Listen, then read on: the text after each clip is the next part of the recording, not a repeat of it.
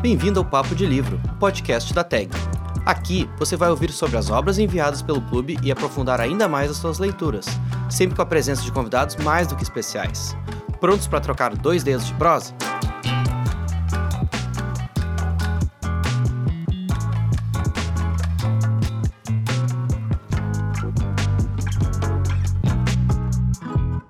Oi, pessoal, eu sou Júlia Correa, editora da TAG, e vou apresentar o nosso podcast de hoje. Neste mês de abril, a TAG Curadoria enviou o livro Indígenas de Férias, de Thomas King, um autor inédito no Brasil, indicado por ninguém menos que Margaret Atwood. Laureado com a Ordem do Canadá e vencedor de prêmios como o RBC Taylor Prize, o canadense Thomas King é autor de livros de ficção e não ficção em que aborda questões relativas aos povos nativos. Em Indígenas de Férias, ele lança a mão do humor e da ironia para trazer à tona reflexões profundas envolvendo tanto a identidade dos personagens quanto a saúde mental de um deles. Tudo isso em uma curiosa viagem para Praga, na República Tcheca. Para falar mais dessa obra, vamos conversar hoje com Rubelize da Cunha, doutora em Teoria da Literatura e professora associada de Literatura de Língua Inglesa na FURG, onde coordena o um Núcleo de Estudos Canadenses. Olá, professora, como vai? Muito obrigada por estar aqui conosco hoje. Muito obrigada, Júlia, pelo convite. Estou muito feliz de poder compartilhar esse momento aqui com vocês sobre Thomas King. Eu queria também uh, lhe agradecer pela colaboração para a nossa revista, né?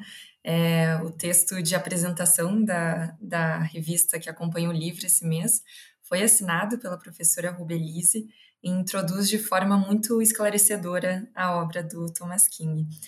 É, Para começar a nossa conversa, acho que seria justamente interessante situar a, a produção do autor para os nossos ouvintes aqui do podcast.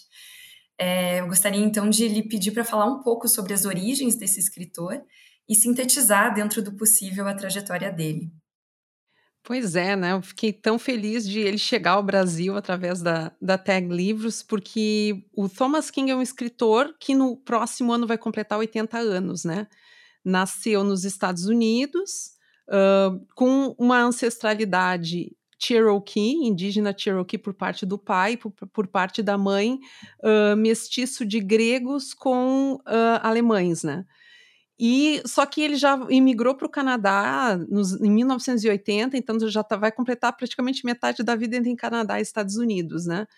E foi um, um, pioneiro também na questão de trabalhar com a questão indígena através da literatura, porque ele fez um doutorado sobre isso, foi uma das primeiras pessoas que trabalhou com isso nos Estados Unidos, e foi para o Canadá justamente para lecionar.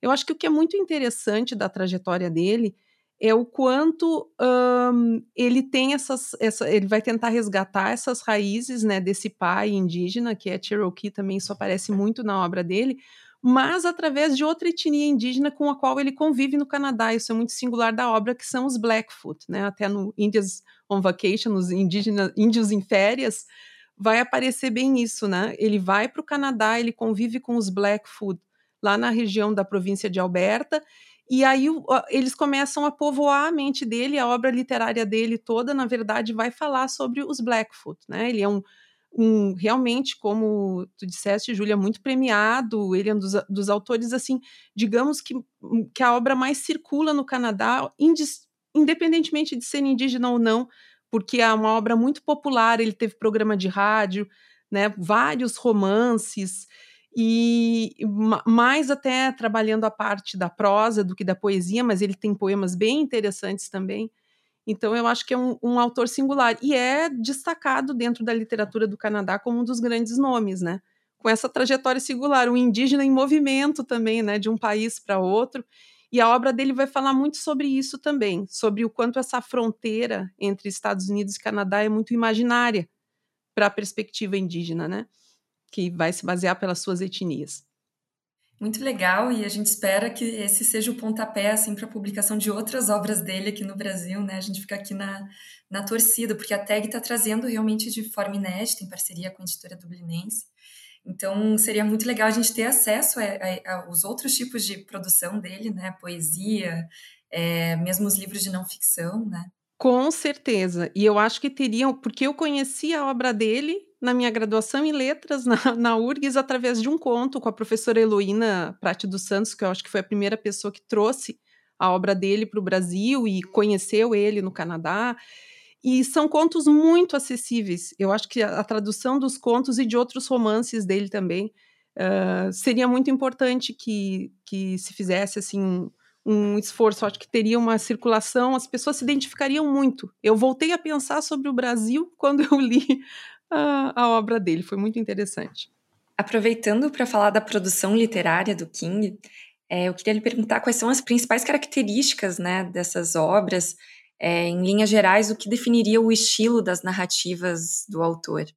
Olha, eu acho que ju justamente o estilo dele é o que faz a obra ser tão assim atraente para o público leitor em geral, porque ele tem uma escrita que vai trazer muitas referências contemporâneas, então, eu acho que a própria, o próprio ritmo da escrita dele é um ritmo que recupera essa questão da linguagem falada, né, que é uma questão da, tra da tradição oral indígena, mas também é um, uma questão da fala né, do leitor conseguir se identificar mais.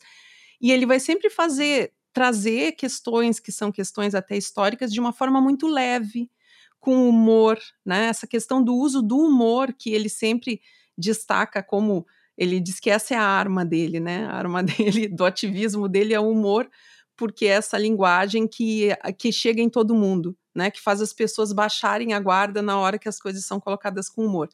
Eu acho que e ele tem sido muito uh, assim lido como um autor dentro de uma estética pós-moderna, justamente por isso, né? Que ele vai buscar o tradicional junto com o contemporâneo, uh, vai inovar assim estilisticamente, né? A gente vê uh, como ele, ele recupera a questão, até um dos romances dele, que é o Green Grass Running Water, ele vai trazer, reescrever o Gênesis da Bíblia a partir de uma visão indígena.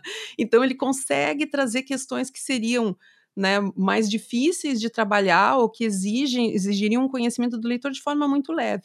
E o humor, eu diria que o humor e a ironia, que tu falaste, Júlia, no início, que é a característica do, do, do, índio, do romance Índios em Férias, é muito forte, assim, na, uh, como algo que marcou a obra dele e levou ele a fazer um programa de rádio que ele tinha, que é o, Dead Dog Café Comedy Hour, que era um programa justamente de, de humor, né?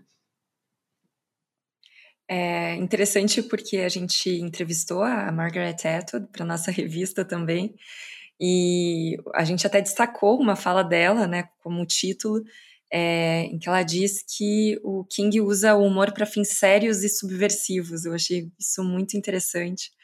É, eu acho que complementa muito bem, né, o que é, a gente conversou agora.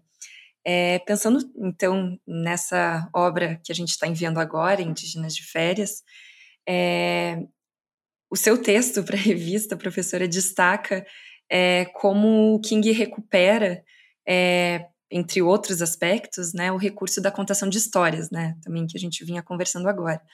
Mas eu gostaria de lhe perguntar em que medida Indígenas de Férias reúne essas principais características da obra dele, né, que a gente acompanha até então, porque esse é um romance bem recente, e também o que torna esse livro original, né? É, teria algum aspecto é, que o King aborda aqui de uma forma inédita, né, que diferencia esse romance na, na produção geral dele? Eu acho que, em relação às características da obra dele como um todo, a, nós vemos isso da questão do humor para tratar com questões sérias, nós vemos essa questão de falar da questão da, da falar dos indígenas, uh, mas ao mesmo tempo trazer para o mundo contemporâneo o que é ser indígena no mundo contemporâneo, né? E essa movimentação que a gente tem até da, da reserva para a cidade grande, né? Porque eles chamam de reservation lá de uh, mas da, o que seria aqui uma aldeia indígena, que é quando aparece a mãe da, da esposa né, do Blackbird, a Bernie Bullshield, que a gente vai lá então para o território dos Blackfoot, ele consegue, ele traz nesse romance questões que nós vamos ver em outros romances dele, né? Essa questão dessa dessa mãe tentando segurar a tradição, a questão da ancestralidade, da contação de histórias e a desconstrução de estereótipos, que eu acho que é uma coisa fundamental, um aspecto fundamental da obra do do Thomas King e do, e do papel dele na sociedade canadense também. O que eu diria que é um, original e que é novo, porque eu, quando comecei, a, quando estava lendo romance, eu comecei a ficar meio assim, porque eu disse, meu Deus, parecia que eu estava chegando nele, no próprio autor, né? Então eu acho assim, é um momento da vida dele e, e, de como ele está diante da vida, diante do mundo, né? Porque ele sempre viu a literatura como algo para mudar o mundo. Né? Ele sempre viu, ele, ele via os movimentos de ativismo indígena e ele, e ele sentia que o ativismo que ele conseguiria fazer, que essa resistência que a Margaret Atwood mencionou, muito, muito interessante isso, essa questão da subversão, ele conseguia fazer melhor com a linguagem e ele acreditava nisso. Então, eu acho que há um espelhamento dele no, no, no, no Blackbird Mavericks, né? E da, da Mimi há um espelhamento com a Helen Roy, mas a Helen Roy, a esposa dele, não é indígena. Né? Mas há, muita, há, há, muitas características também, e da relação do casal, ele trazer uma relação de casal, né, que espelha a relação dele.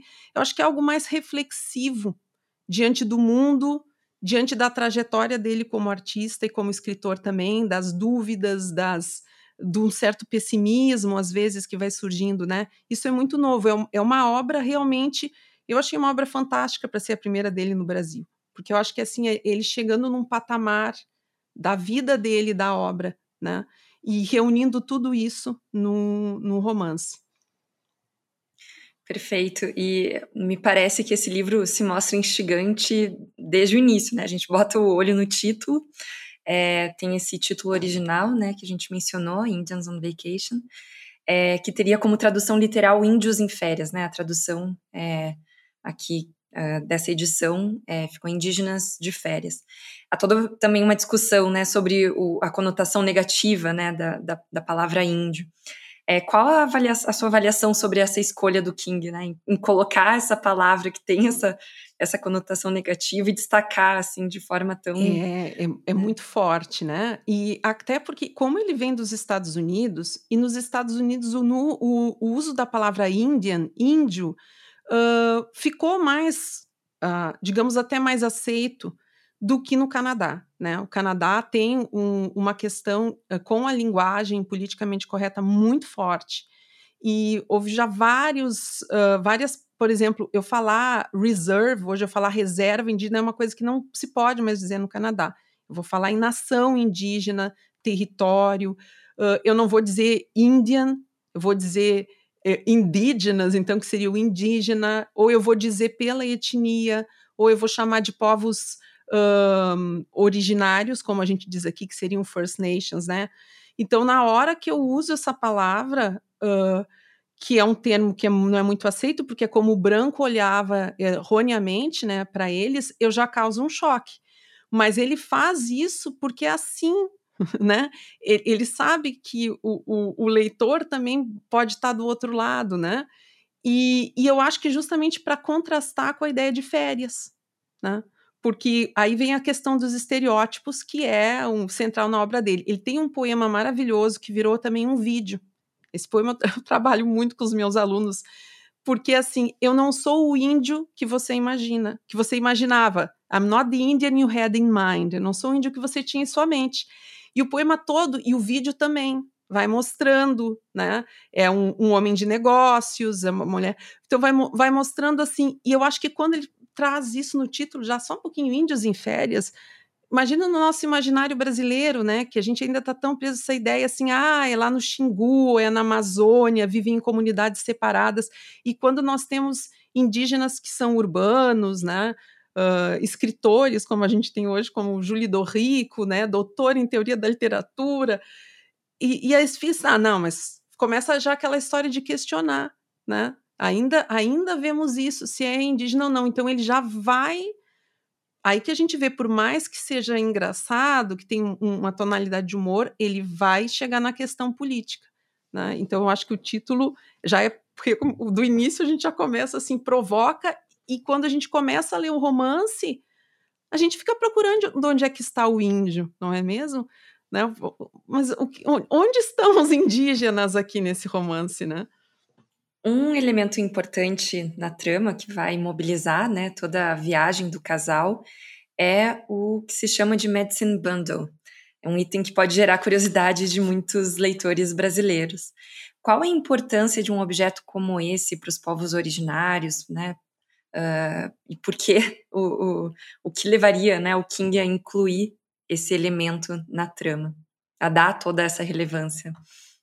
É, e olha só como ele consegue fazer isso, trazendo para uma questão muito contemporânea, né? Porque o, tio, o tio Leroy, que teria esse, esse medicine bundle, né? Ele é um saco, né? Funciona como se fosse um saco, assim. É medicine, medicine tem a ver com remédio, com cura, né? E o bundle seria como essa espécie de saco, onde seriam guardados objetos que seriam sagrados, né? se tornariam sagrados porque ligariam o indígena à sua ancestralidade. E eles são usados geralmente em cerimônias. Né? Uma, contar uma história é feito de forma cerimonial. Né? O valor de contar uma história para as uh, tradições uh, uh, dos povos originários é, é, sagrado, né? É um momento de reunião, é um momento que se produz conhecimento, é um momento que se conecta com os ancestrais.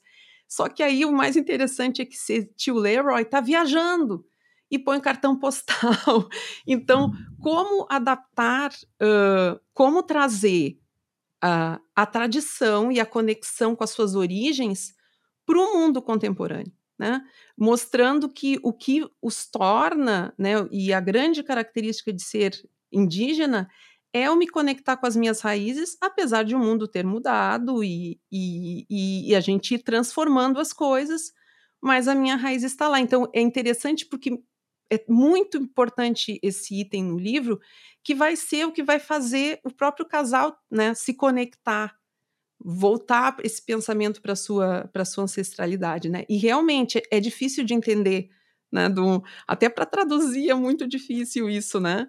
Porque se eu falar saco de remédios, vai parecer que é uma sacola de, farmácia com remédio dentro, né? Mas seria uma cura de uma forma mais. Uh, uma cura física, também emocional, espiritual, né? Uh, seria essa a significância.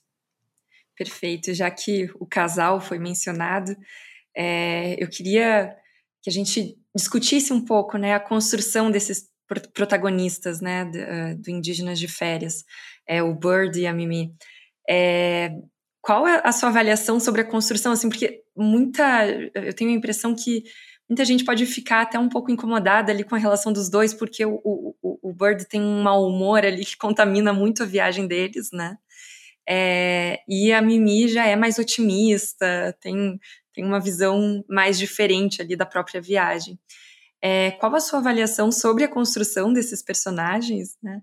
É, qual a complexidade assim de cada um? Eu confesso que eu fiquei bem surpresa quando eu li o romance, assim, o quanto ele entrou na intimidade de um casal, né? Ficou uma vida inteira juntos e, e, e, nos conflitos que existem, né? Uh, e eu também me incomodava com o Blackburn muito assim, né? Disse, nossa, ela aguenta tanto. E eu pensei, se o King é assim, coitada da Helen Roy.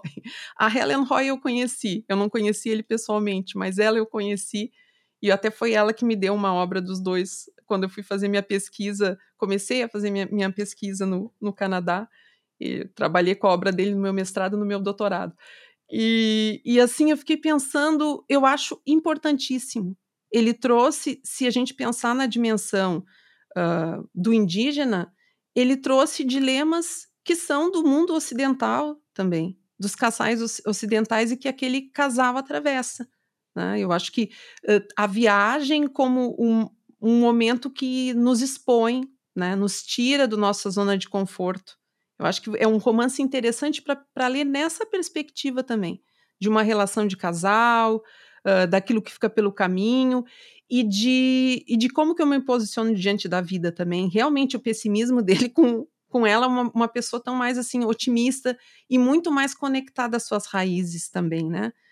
Não sei, agora eu fico, fico pensando aqui se esse não é um fator também que dá essa força maior para a personagem, para Mimi, né? Me parece que tem algo interessante na história, porque, bom, o ponto de partida é uma viagem, e a gente espera uma viagem assim aos moldes tradicionais, né? É, de turistas conhecendo uma cidade e a gente percebe que tem muitos muitos deslocamentos ali, né?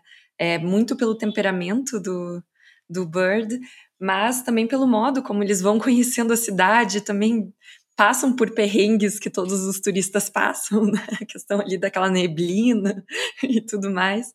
Mas também parece que o King subverte a ideia de que vai ser uma viagem, né, simples assim, né, de um, turistas viajando normalmente.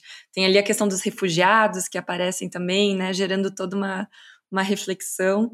É, qual é a sua opinião sobre isso? Bem interessante tu trazer isso, porque parece que ele desconstrói o turismo também, né? Essa, assim como se criou, né, um imaginário, né, e, e como o capitalismo se nutre desse, dessas, dessas fantasias que ele cria, ele desconstrói o turismo, né?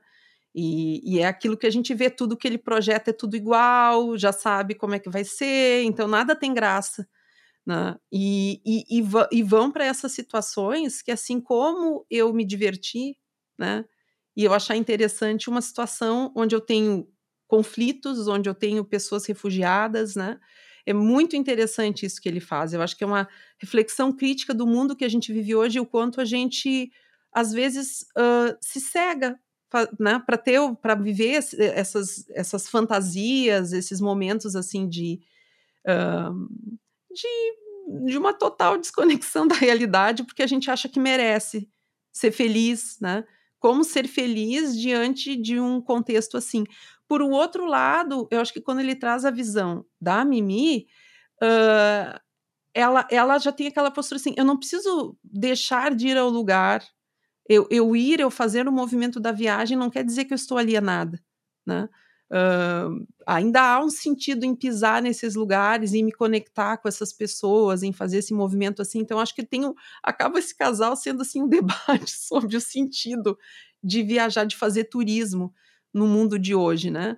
Uh, de uma forma com humor novamente, porque a gente ri das situações que ele passa e, e, e na hora que ele tenta sair para fazer um passeio ou para alguma coisa, mas tem um, realmente uma questão uh, muito forte aí de, de crítica até social, né? Bom, e tem todos os demônios, né, do Bird que o acompanham nessa viagem. E aí, então, eu queria é, abrir aqui uma discussão é, sobre a saúde mental uh, do Bird, que é uma questão muito central, eu acho, na história, né, e muito sensível ali, porque tem tem toda uma questão até de é, tentativas dele, né, de, é, enfim, suicídio e, e muito dramático, é, e que talvez tenha, me, a gente até incluiu uma, uma reportagem na nossa revista sobre esses demônios do Bird e de como eles parecem muito atrelados à própria situação dos indígenas, né, dos povos nativos. Uh, vem à tona em determinado momento a questão daquela geração perdida, né, das escolas canadenses.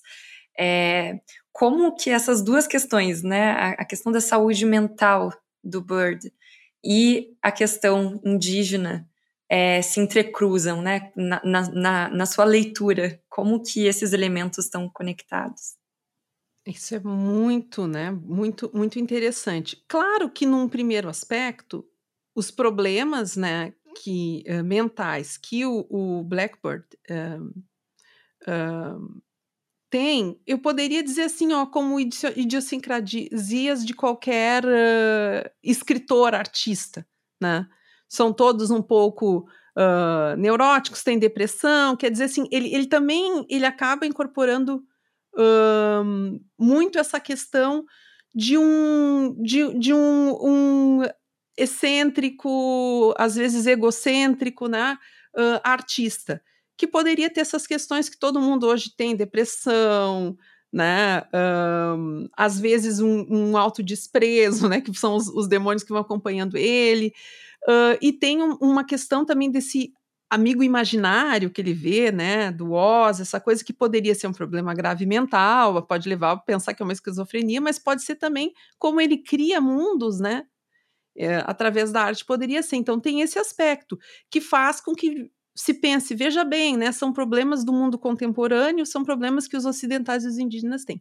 Mas trouxeste uma questão importante, porque uh, a grande questão para ele, que está lá no fundo, é esse pessimismo sobre o que, que, ele é capaz de fazer com o trabalho dele, né? Ele é um fotojornalista e o, e o Thomas King foi também né? Faz parte da, da carreira dele.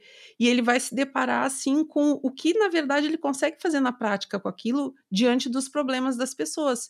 E aí, nesse sentido, vai aparecer a personagem, né? Que, que vai trazer essa história das crianças, das, das escolas, dos internatos do Canadá, então, das residential schools, que foram uma experiência de genocídio mesmo, né, no, no, Canadá, e eles comparam a campos de concentração com criança, porque as crianças eram levadas submetidas a muita violência, muitos traumas, assim, uh, físicos e emocionais. Claro que havia, não dá para a gente generalizar, teve escolas, histórias e histórias, pessoas que saíram de lá melhor ou pior, mas no geral, né, e as crianças morriam, morriam ou se matavam também, né? Isso que tu trouxeste do suicídio, uh, porque paravam de comer e por.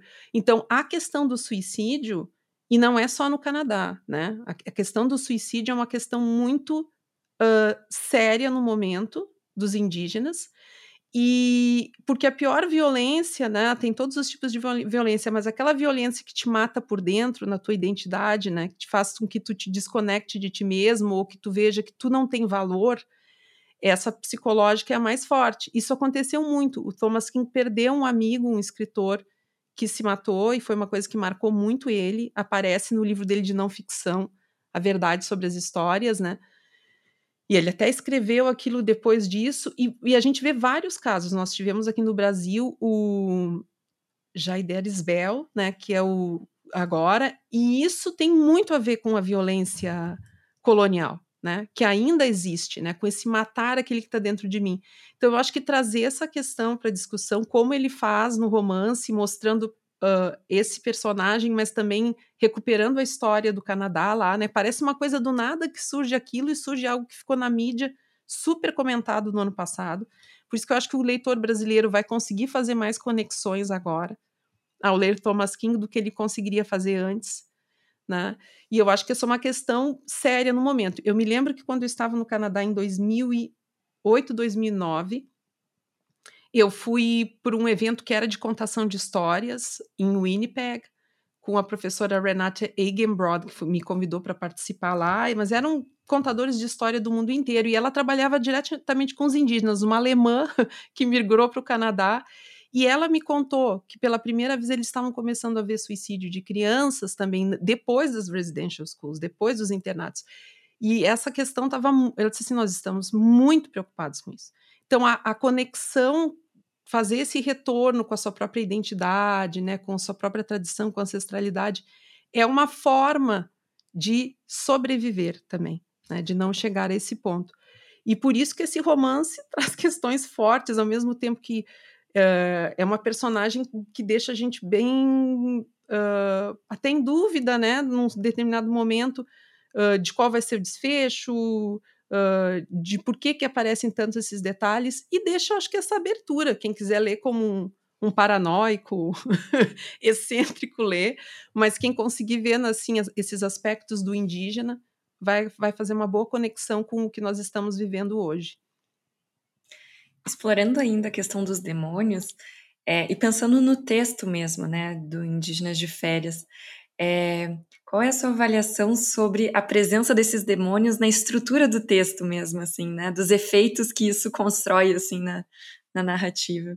Eu fiquei sempre esperando a hora que, principalmente com o Oz, assim, eu sempre ficava esperando o ponto em que ou aquilo ia explodir de uma forma maior, ou assim, eu ficava me perguntando, né? Eu acho que o que, o que ele faz, ele traz assim uma surpresa narrativa.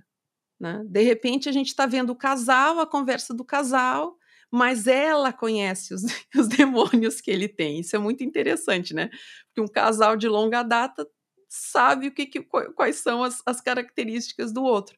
Então, eu acho que traz um, um, elemento na leitura muito instigante. Eu acho que essa. E, e, e nos levando para um outro mundo até de criatividade, né? Porque esses demônios não, não são só assim os sentimentos que ele tem, mas eles são personificados, né? Eles têm identidade, eles conversam.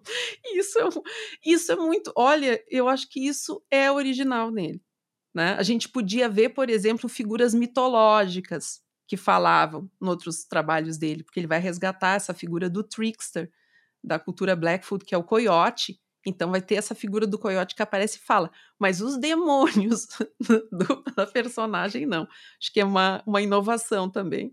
E traz todo um humor, né? Voltando para o tema do humor, assim. Muito, é... muito, muito, né? A gente é o verdadeiro rir da sua própria desgraça, né? Porque como levar com, assim com uma leveza, né? Uh, coisas que eu acho que muitos de nós nos identificamos às vezes, né? A gente também tem os nossos próprios demônios a nos atormentar e eu acho que a gente dá umas boas risadas quando vê, né, as, as os conflitos dele, né? Autoironia, né? é, a gente estava falando antes da, da questão dos indígenas, né? De toda a, a, dramaticidade envolvida na questão da identidade, né? Nesse mundo contemporâneo. Então, eu, eu queria aproveitar para perguntar é, quais outros autores indígenas, quais outras produções hoje estão tratando desses temas, de repente no Canadá, é, ou mesmo aqui no Brasil, é, que o público aqui da TAG né, poderia depois ir atrás para ampliar essa experiência de leitura? Olha, eu acho que pensando no, no, no contexto brasileiro, nós, nós, nós temos agora uma geração pulsante de escritores indígenas, né, que estão trazendo todas essas questões. Me veio agora uma obra já consagrada, que é o uh, da Eliane Potiguara, que é o metade cara, metade máscara, metade máscara, metade cara, que ela vai trazer muito dessa violência em cima, né? Vai tentar, vai, vai contar e vai trazer em poesia também essa questão da história do Brasil, da, da violência colonial contra a mulher, né? Que é muito forte. O King também se alia muito com essa questão do feminino, a gente vê, né? Ele foi criado por mulheres, e a gente vê que é muito essa, essa rede de conexão com a ancestralidade no Indígenas em Férias também vem através das mulheres, né?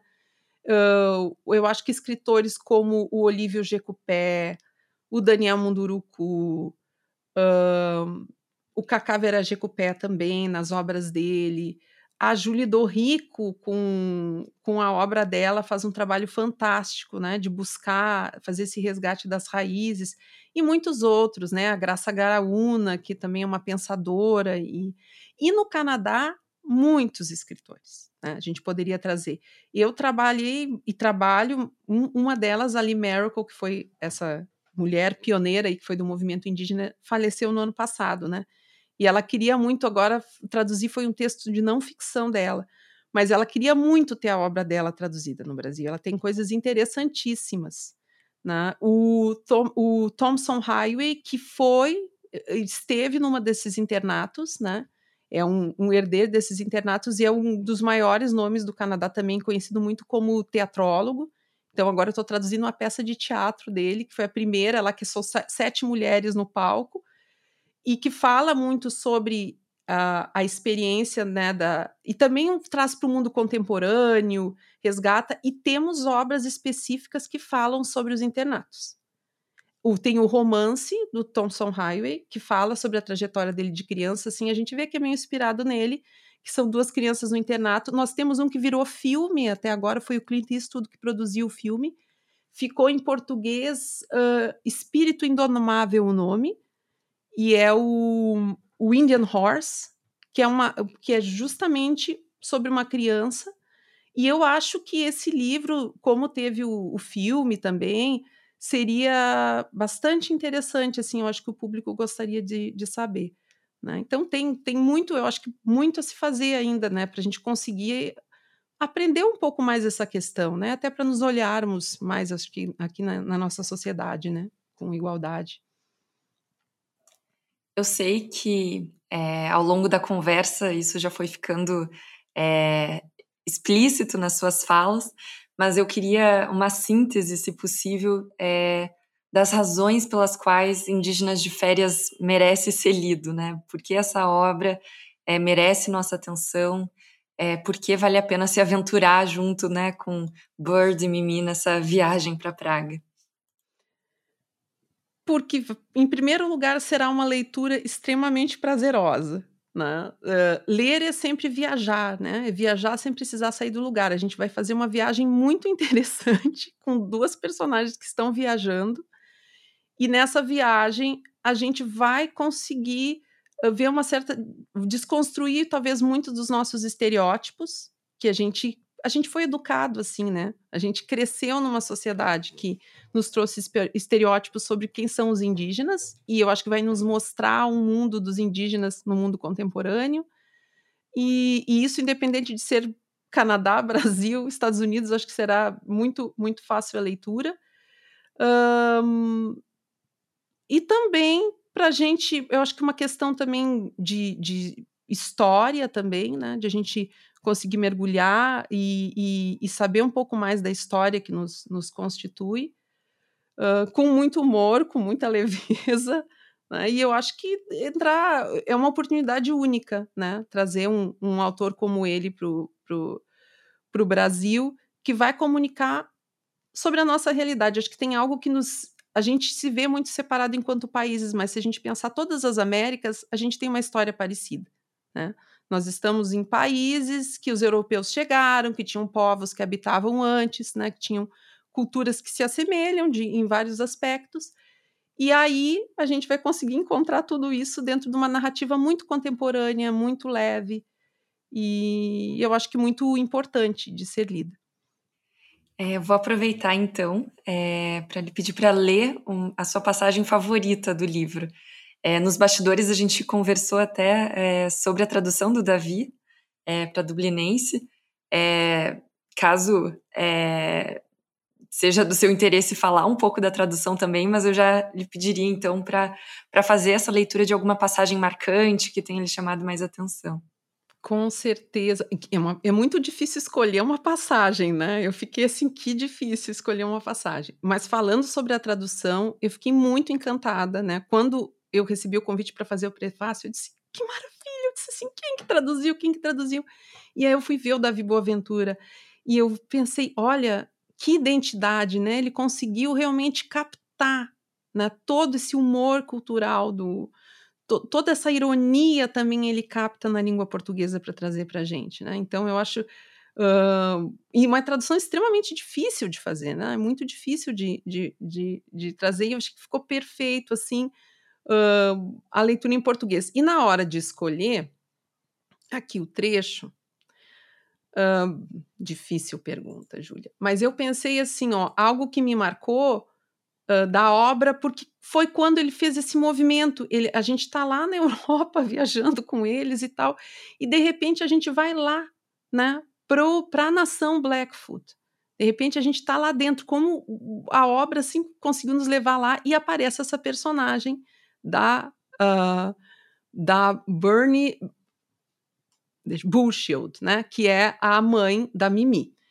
E eu não sei se eu, eu espero não ficar muito longo aqui, porque é um diálogo. Ah, essa é outra característica, né? Ao recuperar uh, essa questão da oralidade, a gente tem uma obra muito assim de, de diálogos, né?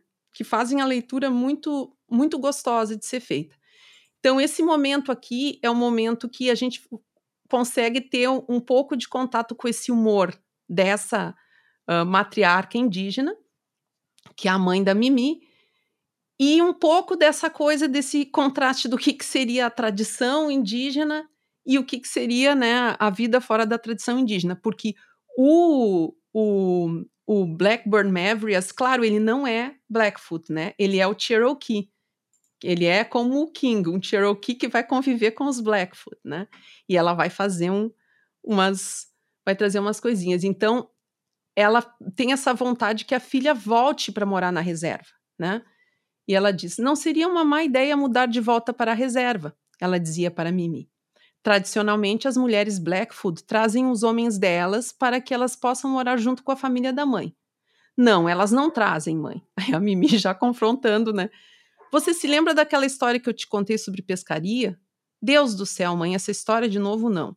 Os homens são como os peixes, Bernie começava a dizer. Ninguém precisa de habilidade. Você joga a linha na água e espera. Mas não é porque você capturou um que você precisa levar esse peixe embora. Algumas vezes, Bernie tentava ser um pouco mais útil. A gente deveria conseguir um nome indígena para você. E vocês veem que aqui, claro, tô, o narrador, né, que está narrando, que traz, traz essa perspectiva do Blackbird e os diálogos da mãe e da filha. E aí a mãe dela diz para ele, para o Blackbird, a gente deveria conseguir um nome indígena para você. Ele diz: Eu tenho um nome indígena. Blackbird, tudo bem, mas Mavrias não me parece um nome indígena. É porque não é. Eu falava toda vez que ela tocava no assunto. E nós nem deveríamos estar na mesma sala. Se você fosse Blackfoot, você saberia. Estamos no século XXI, mãe. No passado, você precisaria me dar um cavalo como sinal de respeito. Bird não vai te dar um cavalo. Mas considerando que somos indígenas modernos, vou ficar satisfeita com uma picape usada. Não seja maldosa, Mimi dizia para a mãe. Lembre que foi Bird quem insistiu para que a gente desse o nome de Telly por causa de vovó. E se vocês morassem na reserva, eu poderia ajudar a criar os meus netos. Quem vai ensinar a eles o nosso idioma? E aí o narrador, o Blackbird, fala: Nossas conversas em geral seguiam o mesmo padrão. No fim, ela sempre me lembrava que se eu fazia parte da família, eu precisava aprender as histórias. Que era o jeito dela de sempre começar a contar a saga do tio Leroy e do Bundle do Corvo, que é um Medicine Bundle, né? Eu acho essa passagem assim maravilhosa. Muito. Adorei a escolha. É. E me fez lembrar, né, a questão da repetição me fez lembrar quase daquele mantra, assim, né, que ele repete no início de, de cada momento, assim, do livro. Portanto, estamos em Praga, né? Isso Muito... aí. Ah, sim, aí depois volta exatamente, depois dessa passagem, portanto, estamos em Praga. Isso para o leitor e, e, e, e traz, assim, uma leveza na leitura, né? A gente não fica, tá sempre a gente, a gente se movimenta com ele, né? É muito ágil, né? Muito isso ágil, me chamou isso. muita atenção. Muito. É, professora, eu gostei muito da nossa conversa. Lamento que o tempo já esteja se encerrando aqui, né? Mas eu queria lhe agradecer pela colaboração é, para nossa revista, pela sua participação aqui hoje. Eu espero que essa seja é, uma primeira conversa de muitas que a gente possa vir a ter ainda sobre outros livros, outros autores canadenses. É, obrigada mesmo. Eu que te agradeço, Júlia, agradeço a Sofia também e a todos da Tag Livros e parabenizo a Tag Livros, porque para mim isso está sendo um sonho que está se tornando realidade, né? Geralmente a gente via essas coisas de dentro da universidade, eu tive contato com isso lá, né? Com a obra do Thomas King lá dentro. E vocês estão trazendo isso para o público em geral, né? E de uma forma tão bonita, tão bem feita, né? Numa tradução belíssima do Davi Boaventura. Então agradeço e também fico aqui nessa expectativa para ser um, um primeiro passo de muitos outros. Perfeito, muito obrigada, professora.